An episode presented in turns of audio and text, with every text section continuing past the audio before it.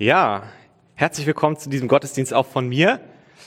Vielen Dank, Michaela, für diese netten, äh, einführenden, einleitenden Worte. Äh, eine Qualität, äh, die ich auch äh, vielleicht habe, ist, dass ich eigentlich nicht mit einer Kopfbedeckung predigen würde, auch wenn ich die ganz gerne mal trage, aber ich dachte mir immer, ah, vielleicht gefällt das dem einen oder anderen nicht so. Aber jetzt haben wir eigentlich mal die Situation, wo wir so eine gewisse Ausrede dafür haben. Deswegen stehe ich also hier heute mit einer Kopfbedeckung, weil ihr wisst ja auch alle, äh, momentan ist das leider mit den äh, Friseuren so eine Sache, dass wir da äh, noch in gewisser Weise eingeschränkt sind. Deswegen also, um euch auch zu schützen vor diesem Anblick, äh, habe ich mich entschieden, heute einmal eine Cap zu tragen beim Predigen. Ich hoffe, das äh, seht ihr mir nach. Und das soll auch nicht wieder vorkommen in der Zukunft. Genau. Missverständnis. Das äh, soll so ein bisschen der Titel und die Überschrift für diese Predigt heute sein. Ich weiß nicht, ob ihr äh, das mitbekommen habt. Ich mache jetzt mal so einen kleinen Themenschwenk. Am 27.01., also gerade erst ist dieser Tag gewesen, ist ja der Tag äh, des Gedenkens an die Opfer des Nationalsozialismus. Viele bekommen das vielleicht aktuell gar nicht so mit, weil andere Themen sehr, sehr stark dominieren, auch unsere Medien. Aber das ist auf jeden Fall dieser Tag, der dann immer am 27.01. kommt, der Tag des Gedenkens an die Opfer des Nationalsozialismus. Und an diesem Tag denken wir also oder äh, ja äh, halten in Ehren äh, diese diese Menschen, die dort äh, auf brutale Art und Weise äh, ums Leben gekommen sind, über sechs Millionen Juden und natürlich auch viele weitere Opfer des Nazi-Regimes. Und dieses Thema Nationalsozialismus und auch das, was damit ja verbunden ist, nämlich äh, oftmals auch äh, rassistische Ideologien. Ähm, das ist ja immer wieder auch Debatte in unserer Gesellschaft. Wie gehen wir eigentlich mit diesem Thema um? Äh, wo stehen wir als deutsche Gesellschaft bei diesem Thema Rassismus? Und ganz aktuell ist das natürlich wieder groß äh, aufgekommen durch eine Sendung im WDR, meine ich, ist es gewesen, wo äh, auf sehr ungünstige Art und Weise und in einer unschönen Zusammensetzung über das Thema Rassismus debattiert worden ist. Ähm, und äh, zu Recht hat also diese Sendung äh, entsprechende Reaktion hervorgerufen. Und so dieses ganze Thema Rassismus und der Umgang damit oder auch äh, die Vergangenheit von Deutschland mit dem Nationalsozialismus, ich, ich, mir begegnet immer wieder interessanterweise eine gewisse Reaktion, äh, nicht von jedem, aber vielleicht kennst du das auch, diese Reaktion, dass Menschen darauf reagieren mit der Art und Weise zu sagen, das ist total schlimm, was da passiert ist oder Rassismus ist auch eine, ein Übel in unserer Gesellschaft, aber was habe ich damit zu tun? Also was, was habe ich denn damit zu tun? Ich bin kein Rassist. Ich habe solche Gedanken eigentlich nicht und ich habe auch keinen Anteil gehabt an den grauenhaften Verbrechen des Nationalsozialismus. Also was betrifft mich das? Ich, ich finde das schlimm, ich finde das schlecht, aber warum muss, muss ich immer wieder davon hören? Warum muss ich immer wieder darüber reden? Müssen wir das wirklich immer wieder hervorholen, diese Thematik des Rassismus oder die Thematik äh, des Nationalsozialismus? Und ich möchte versuchen, dieses, diese Thematik und diese Reaktion darauf heute so ein bisschen aus einer biblischen Perspektive zu betrachten, anzugehen. Großer Themensprung.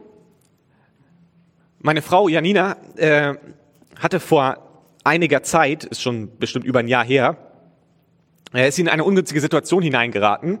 Äh, sie hat also ihr Studium starten wollen und äh, hatte für dieses Studium einen ersten Termin mit ihrem Studienleiter. So ein Kennenlerntermin quasi, wo man sich einmal so ein bisschen bespricht, so was sind die Ziele, wo soll es hingehen und so weiter.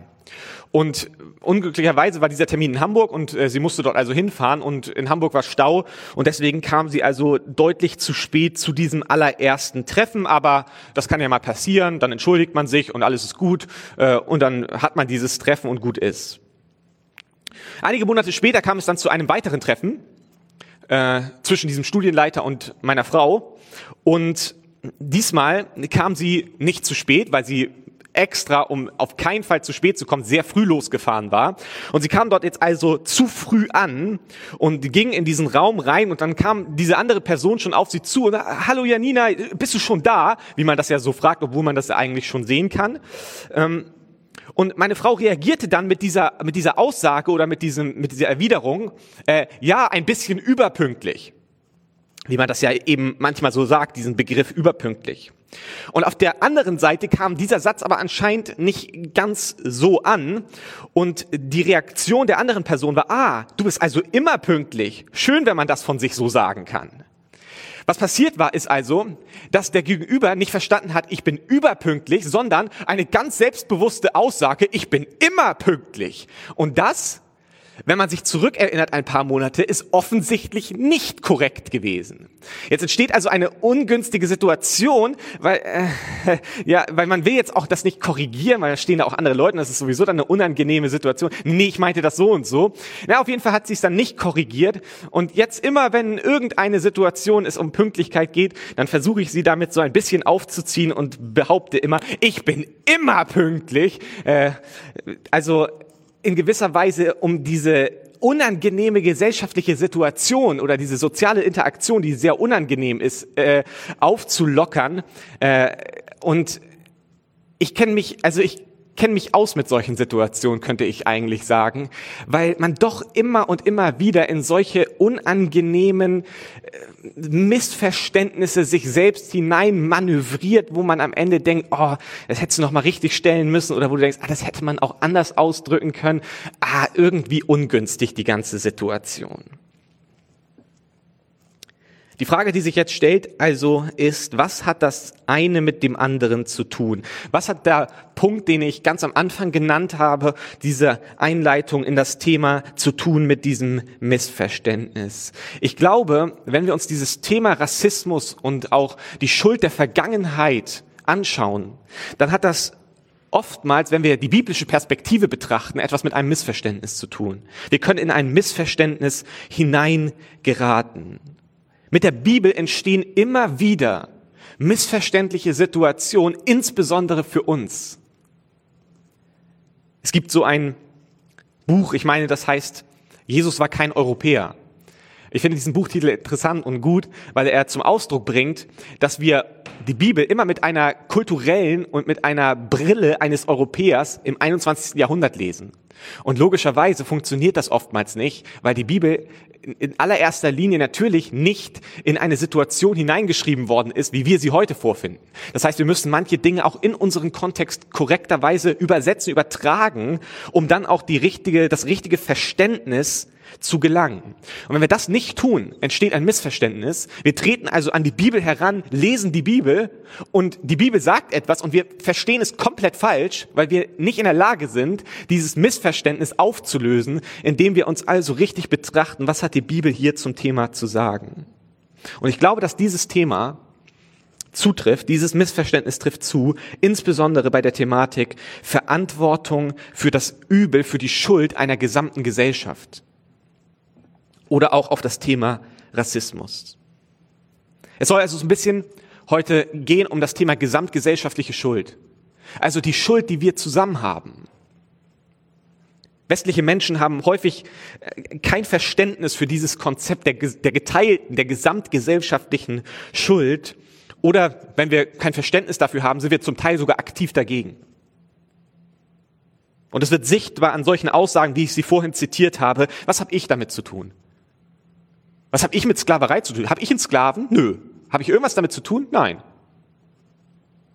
Habe ich gelebt, als das Nazi-Regime an der Macht war? Nö. Habe ich jetzt irgendwas damit zu tun? Das geht mich doch nichts an. Und ich glaube, wir kommen da sehr, sehr stark aus einer Haltung des Individualismus, der in der westlichen Welt und bei uns hier in Deutschland auch sehr, sehr stark, äh, sehr, sehr stark unser Denken prägt. Und so glaube ich, dass wir wir müssen lernen, dieses Konzept der gesamtgesellschaftlichen Schuld zu lernen und zu verstehen, weil sonst einigen Aussagen der Bibel für uns im Dunkeln bleiben oder zutiefst verstörend sind. Und dieses Missverständnis möchte ich versuchen, heute ein bisschen deutlich zu machen, so ein bisschen Licht ins Dunkel zu bringen, anhand von drei Stationen, und diese drei Stationen werden eine gewisse Steigerung beinhalten, die du hoffentlich dann auch merken wirst. Ähm, drei Stationen, um diese Denkweise, dieses Missverständnis zu ein Stück weit aufzuhellen. Das erste, was ich thematisieren möchte, ohne jetzt die Bibelstelle direkt zu lesen, sondern ich versuche den Kontext so ein bisschen zu beschreiben und das, was wir dort lesen, ist Josua 7, also Altes Testament. In Josua 7 lesen wir davon, wie das Volk Israel in das verheißene Land hineinkommt. Dieser Begriff Landnahme. Sie fangen an, dieses Land einzunehmen. Und sie starten bei Jericho. Und der Gott Israels, der Gott, an den wir glauben, er verbietet den Israeliten zu plündern. Er sagt ihnen, ihr sollt nichts aus Jericho plündern. Und doch gibt es einen Mann, Achan, und dieser Mann entscheidet sich, dass er einige dieser Schätze und dieser Dinge, die er dort an Wertgegenständen in Jericho vorfindet, dass er die für sich behalten will. Also er fängt an, diese Dinge zu sich zu nehmen. Und er versteckt das dann, das Ganze bei sich. Und sie kommen nach Jericho zur nächsten Stadt Ai.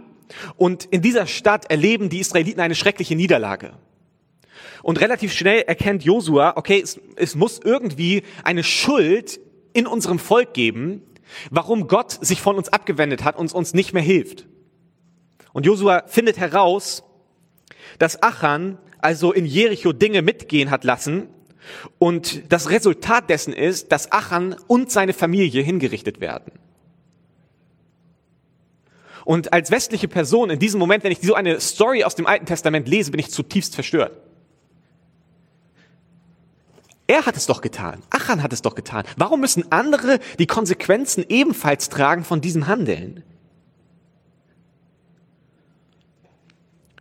Und was die meisten anderen Kulturen verstehen und was uns häufig schwerfällt zu verstehen ist, und deswegen wirken einige Bibeltexte auf uns extrem abstoßend, ist, dass wir, wir sind nicht einfach nur das Produkt von individuellen Entscheidungen. Und ich glaube, dass wir diese Wahrheit erkennen müssen, um, äh, um einige Bibelstellen zumindest in einen gewissen Kontext hineinzurücken. Wir sind nicht einfach nur das Produkt von unseren individuellen Entscheidungen. Die meisten anderen Kulturen verstehen, die meisten Menschen in der Geschichte haben verstanden, dass wir, dass unser Handeln etwas damit zu tun hat, was zum Beispiel unsere Familie beigetragen hat zu unserer Entwicklung. Oder dass sie uns vielleicht auch in gewissen Bereichen nicht abgehalten haben, davon uns in eine gewisse Richtung zu entwickeln. Aktiv oder passiv sind Menschen in unserem Umfeld daran beteiligt, zu welchen Menschen wir werden. Und wir selbst, ich selbst, bin durch mein Handeln, durch mein Leben in einem Umfeld, in einer Gemeinde, in einer Familie, in einer, einer Kultur, in einer Gesellschaft, habe ich auch Anteil daran, wie andere Dinge sich, wie andere Menschen sich entwickeln, wie ein Gefüge sich entwickelt. Ja, es gibt eine individuelle Verantwortung ohne Frage und die Bibel betont das auch. Aber es gibt auch eine gesamtgesellschaftliche Verantwortung. Es gibt auch eine über mich hinausgehende Verantwortung. Ich bin nicht nur das Produkt von individuellen Entscheidungen. Und so merken wir, nur weil du oder nur weil ich etwas abstoßend finden oder etwas nicht verstehen, heißt es nicht, dass der Rest der Welt genauso denken muss. Das ist kulturell eigentlich sehr eng gedacht, dass wir der Maßstab sind für das richtige Denken in kultureller Hinsicht. Wir sind nicht nur das Produkt individueller Entscheidungen. Und so könnte man also sagen, und das finden wir hier in Josua 7, viel von dem, wie wir sind und was wir tun und wie wir leben, hat etwas damit zu tun, wie auch Familie in ein Menschenleben hineinprägt und wie wir in unsere Familie hineinprägen. Das ist das, was wir in Josua 7 eigentlich erkennen. Dort ist nicht nur eine individuelle Verantwortung, sondern die Bibel ist, denkt ganz oft in einem Kollektiv. Eine zweite Stelle, die man sich anschauen kann, und das ist sozusagen jetzt die erste Stufe gewesen und wir gehen jetzt eine Treppenstufe weiter nach oben. Und das lesen wir in Daniel Kapitel 9. Und dort heißt es aus der Berichterstattung über Daniel, der Meda Darius, der Sohn von Xerxes, war König von Babylonien geworden. In seinem ersten Regierungsjahr forschte ich, Daniel, in den heiligen Schriften ich las dort, wie der Herr dem Propheten Jeremia ankündigte, dass Jerusalem 70 Jahre in Trümmern liegen würde. Da wandte ich mich mit Bitten und Flehen an den Herrn, meinen Gott. Ich fastete, zog ein Trauergewand an und streute Asche auf meinen Kopf. Ich bekannte dem Herrn die Schuld unseres Volkes. Ach Herr, du großer und ehrfurchtgebietender Gott, du hältst deinen Bund mit uns und erweist allen deine Güte, die dich lieben und nach deinen Geboten leben. Doch wir, doch wir, sagt er, haben gegen dich gesündigt und großes Unrecht begangen, als wir dir den Rücken kehrten. Ja, wir haben uns gegen dich aufgelehnt und deine Gebote und Weisungen umgangen. Die Mahnungen deiner Diener, der Propheten, schlugen wir in den Wind. Dabei haben sie in deinem Auftrag zu unseren Vorfahren, unseren Königen, den früheren, den führenden Männern und zum ganzen Volk gesprochen. Das Interessante hier ist, dass Daniel über eine Schuld spricht, über ein Wir spricht, über ein Uns spricht, das in der Vergangenheit liegt. Also es geht hier um eine Schuld, die weit in der Vergangenheit liegt. Und Daniel bekennt jetzt diese Schuld. Er äh, zieht sich Trauergewände an. Er ist völlig, er ist in so einem Buß, in einer Bußhaltung eigentlich für Schuld und benennt uns und wir, obwohl das in der Vergangenheit liegt. Obwohl er sagen könnte, ich habe damit überhaupt nichts zu tun. Er tut sozusagen Buße für die Sünden der Vorfahren. Er hat nicht diese Denkweise, die uns oft anhaftet, dieses, was habe ich mit dem zu tun, was in der Vergangenheit passiert ist? Das betrifft mich nicht. Er scheint diese Denkweise nicht zu haben, sondern Daniel sieht eine Verantwortung auch in seinem eigenen Leben. Er sagt, ich bin Teil der Kultur, die eine Sünde begangen hat. Ich bin Teil dieser, dieser Kultur, dieser Gesellschaft, die Schuld hat vor Gott und so kommt er in diese Scham und in diese Verantwortung der Tätergemeinschaft hinein, obwohl es eigentlich in der Vergangenheit liegt. Und das hat nicht nur diese negative Seite, es hat nicht nur diese negative Seite, dass man verantwortlich ist in gewisser Weise für die Schuld auch einer Kultur, in der wir leben, auch wenn es in der Vergangenheit ist. Es kann auch eine positive Seite haben. Wir merken das nur oft nicht, weil wir in Deutschland, wenn jetzt irgendwie ein Deutscher hier in Deutschland etwas Großartiges tut, dann macht mich das jetzt nicht unbedingt stolz, weil das ist, wir sind sowieso hier ja die Mehrheit und so weiter. Also wenn ich jetzt irgendwo eine Preisverleihung in Deutschland sehe, dann denke ich nicht, oh, ist das schön, dass ich ein Deutscher bin und dass wir hier sowas geschafft haben. Aber es verändert sich, habe ich den Eindruck, wenn wir in einem Kontext uns bewegen, in einem Umfeld, wo es über den, den eigenen, äh, über, die, über die eigene Nation hinausgeht. Denken wir nur mal an so einen Bereich wie eine Fußball-Weltmeisterschaft. Plötzlich hat man einen ganz anderen Nationalstolz, wenn die deutsche Nationalmannschaft etwas schafft. Oder wer sich in diesen Bereichen interessiert, zum Beispiel Nobelpreisträger oder so etwas, dann plötzlich bekommt man einen gewissen Stolz, dass, oh, da hat ein Deutscher etwas geschafft.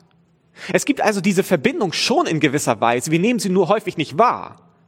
Aber wir merken doch, dass wir uns nicht komplett loslösen können von der Kultur, in der wir leben. Es gibt nicht nur die individuelle Draufsicht, sondern es gibt auch eine kollektive Draufsicht, zu erkennen, ich bin Teil vielleicht auch einer Kultur und ich bin auch eben das Produkt dieser Kultur und ich kann schon darauf schauen, dass ein Teil einer Kultur Schuld oder Ehre auf eine gesamte Kultur bringen kann.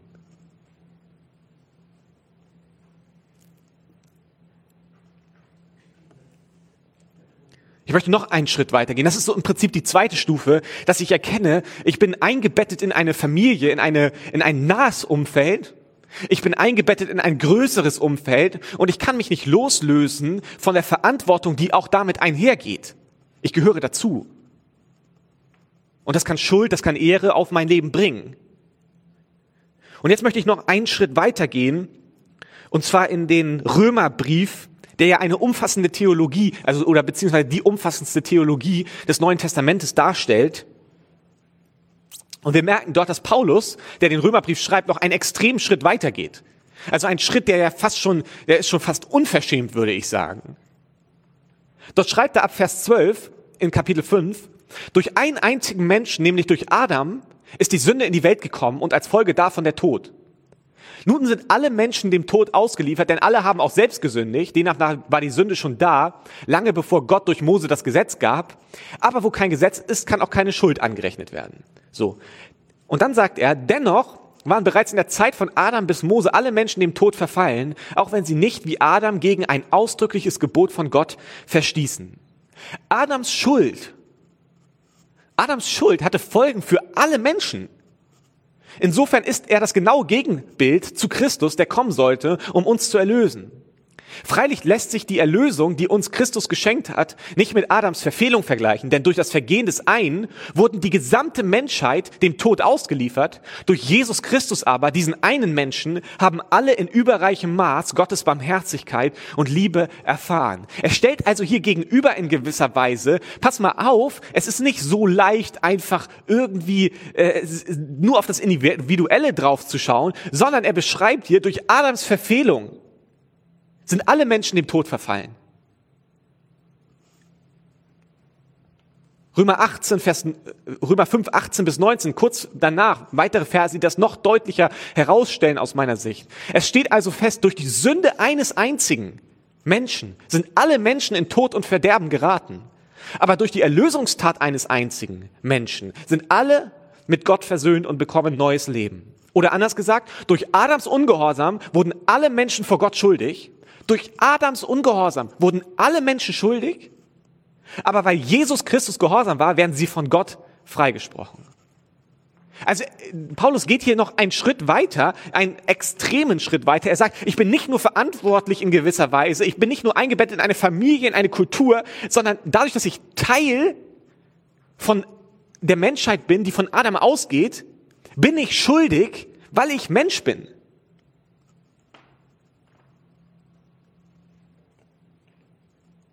Durch Teilhabe am menschlichen Sein bin ich verantwortlich für etwas, das ich individuell überhaupt nicht getan habe. Was habe ich mit der Sünde von Adam zu tun? Gar nichts. Aber die Bibel sagt, weil einer gesündigt hat, sind wir alle schuldig geworden. Das kann doch nicht der Ernst der Bibel sein.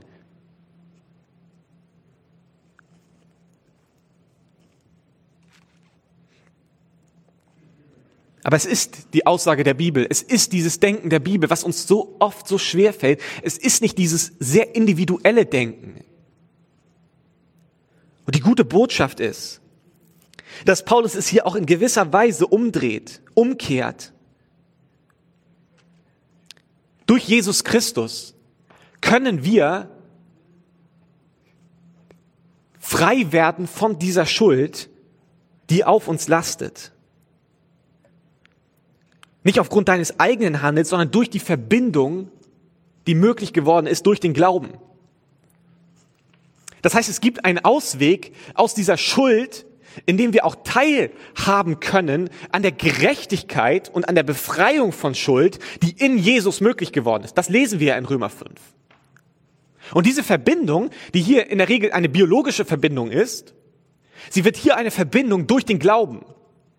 Das ist ja das, was eigentlich im Herzen der protestantischen Theologie steht, dass wir durch Glaube verbunden sind mit Jesus Christus und dass wir dadurch frei werden können von Schuld.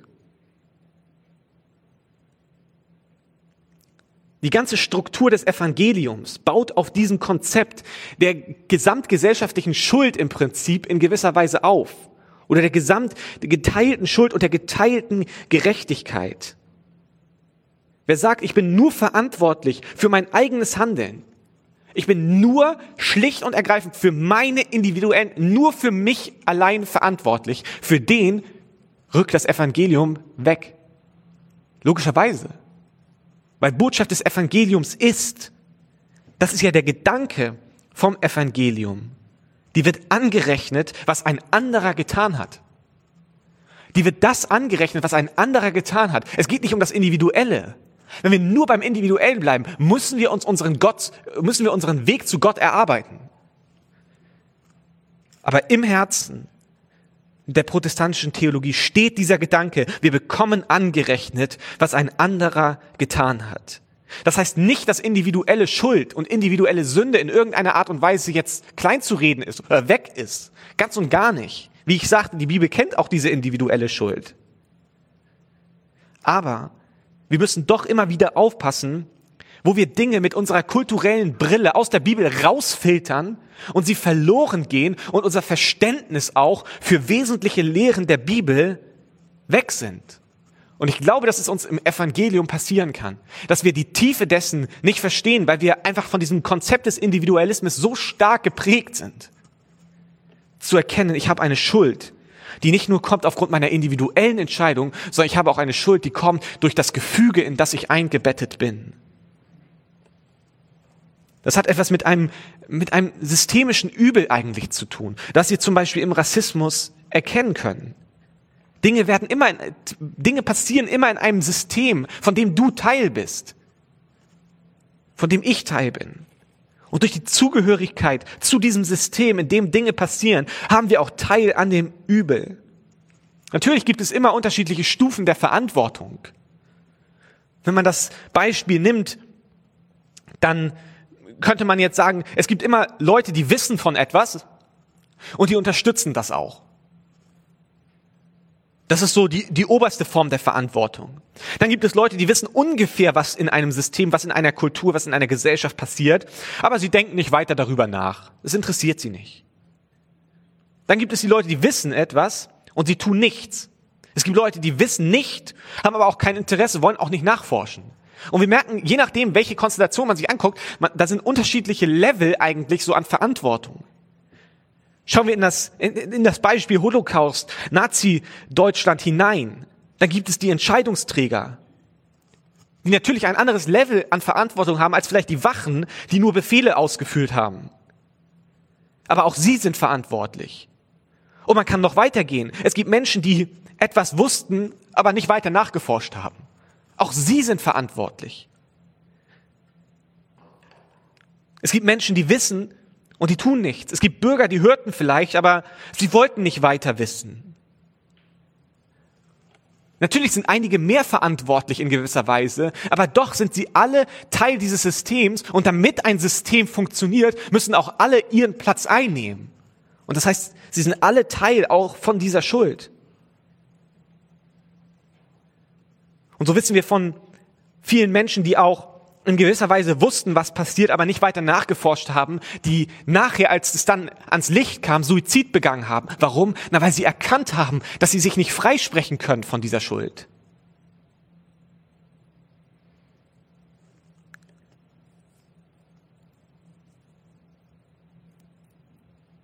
Wir sind Teil eines Systems.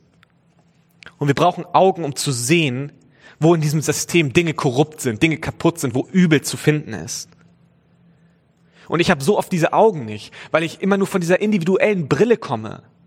Dass ich, wenn ich an ein Thema wie Rassismus denke, selber von mir sagen würde, ich, ich bin nicht in dem Sinne rassistisch, dass ich irgendwie rassistisch handeln möchte oder so. Das ist nicht meine Intuition. Manchmal tue ich das bestimmt. Aber es ist nicht das, was in meinem Herzen sein soll, was ich will. Aber das spricht mich nicht frei davon, dass ich trotzdem Teil einer Gesellschaft bin, in der vielleicht systematisch irgendwo Übel auch in Form von Rassismus vorhanden ist. Und es ist meine Aufgabe, und ich nehme diese Aufgabe zu selten wahr, ich bin, es ist meine Aufgabe, das zu konfrontieren. Es ist unsere Aufgabe als Christen, das zu konfrontieren. Es reicht nicht, es reicht nicht, einfach nur zu Menschen zu gehen, Mission zu machen, einen nach dem anderen zu bekehren, und damit sie dieses individuelle Erkenntnis, diese individuelle Erkenntnis haben, dass der Gedanke vom Rassismus nicht zu vereinbaren ist mit dem Gedanken der Bibel. Das reicht nicht. Es braucht auch dieses, dieses, diese Konfrontation über diese individuelle Person hinaus, so etwas wie Rassismus zu thematisieren. Und deutlich zu machen, dass wir als Christen ganz klar Stellung beziehen gegen solches Gedankengut. Und ich merke, dass ich selber diesem Auftrag nicht ausreichend gerecht werde. Weil mir oft die, mir fehlt die Brille dafür, das zu erkennen und auch meine Rolle darin zu erkennen, selbst wenn ich selber vielleicht nicht dieses System pushe, aber ich bin Teil davon und ich, ich müsste es erkennen, ich muss es sehen. Und ich muss nachforschen, wo solche Dinge verankert sind und dann auch darauf reagieren. Das korrupte System muss angesprochen werden, da wo wir es erkennen. Und das nicht mit einer Selbstgefälligkeit nach dem Motto, wir als Christen haben es verstanden, wir wissen, wie es geht, wir wissen, dass Rassismus falsch ist. Das mag ja sein, aber dennoch immer wieder zu erkennen, dass wir oft selbst das Problem sind, dass wir oft selbst Gnade brauchen, die uns verändert, immer und immer wieder. Wenn ich Lukas 18 mir anschaue, lese ich von Jesus, wie ein Gleichnis gibt. Zwei Männer gingen hinauf in den Tempel, um zu beten. Der eine war ein Pharisäer, der andere ein Zolleinnehmer. Selbstsicher stand der Pharisäer dort und betete, ich danke dir Gott, dass ich nicht so bin wie andere Leute, kein Räuber, kein Betrüger, kein Ehebrecher Und auch nicht wie dieser Zolleinnehmer da hinten. Ich faste zwei Tage in der Woche und gebe von allen meinen Einkünften den zehnten Teil für dich. Der Zolleinnehmer dagegen blieb verlegen am Eingang stehen und wagte es nicht einmal aufzusehen. Schuldbewusst betete er, Gott, sei mir gnädig und vergib mir. Ich weiß, dass ich ein Sünder bin. Und Jesus sagt, dass dieser Mann gerechter rausgegangen ist als der Pharisäer. Und so oft merke ich in meinem eigenen Leben, und ich weiß nicht, ob du es vielleicht auch merkst, zu häufig sind wir diese Pharisäer, die in dieser Selbstgefälligkeit sagen, wir haben das Problem erkannt und das ist bei uns spielt das überhaupt keine Rolle. Aber doch ist es teilweise in unseren Herzen verankert. Übel, an dem wir teilhaben. Sei es Rassismus oder irgendwelches anderes Gedankengut. Und immer da, wo Menschen unterdrückt und ungerecht behandelt werden, ist es unsere Aufgabe, die Position der Solidarität einzunehmen. Und ich bin darin, wie ich eben sagte, ich bin darin nicht gut, nicht immer gut, wie ich es mir wünschen würde, aber ich möchte besser werden darin. Ich möchte darum ringen, dass Gott mein Herz verändert, dass ich einen neuen Blick bekomme, eine Brille dafür bekomme, wo Dinge auch in unserer Gesellschaft, in dem Umfeld, in dem ich mich bewege, systematisch nicht in Ordnung sind und dann nicht immer nur mit dem Ansatz rangehen, dass ich einen nach dem anderen irgendwie zu Jesus bringen muss, damit er diese Erkenntnis hat. Das ist ein wichtiger Teil. Natürlich sollen wir den Missionsauftrag gerecht werden und Menschen von Jesus erzählen. Aber es geht auch darüber hinaus, dass wir unserem Auftrag gerecht werden, auch solche Dinge anzusprechen, deutlich zu machen, unsere Position zu finden und zu sagen, das ist ungerecht, das ist ein Übel in unserer Gesellschaft und das muss konfrontiert werden. Und ich lade dich ein, dass wir uns gemeinsam auf die Suche machen, wie wir das auch als Gemeinde mehr tun können. Mehr diese Frage zu stellen, wo gibt es Dinge, wo wir unseren Standpunkt klar machen sollten, wo ein Übel in der Gesellschaft stattfindet, mit dem wir nicht in Ordnung gehen, wo wir nicht sagen, damit gehen wir d'accord, sondern wo wir uns dagegen stellen und sagen, das konfrontieren wir. So ein Thema wie Rassismus.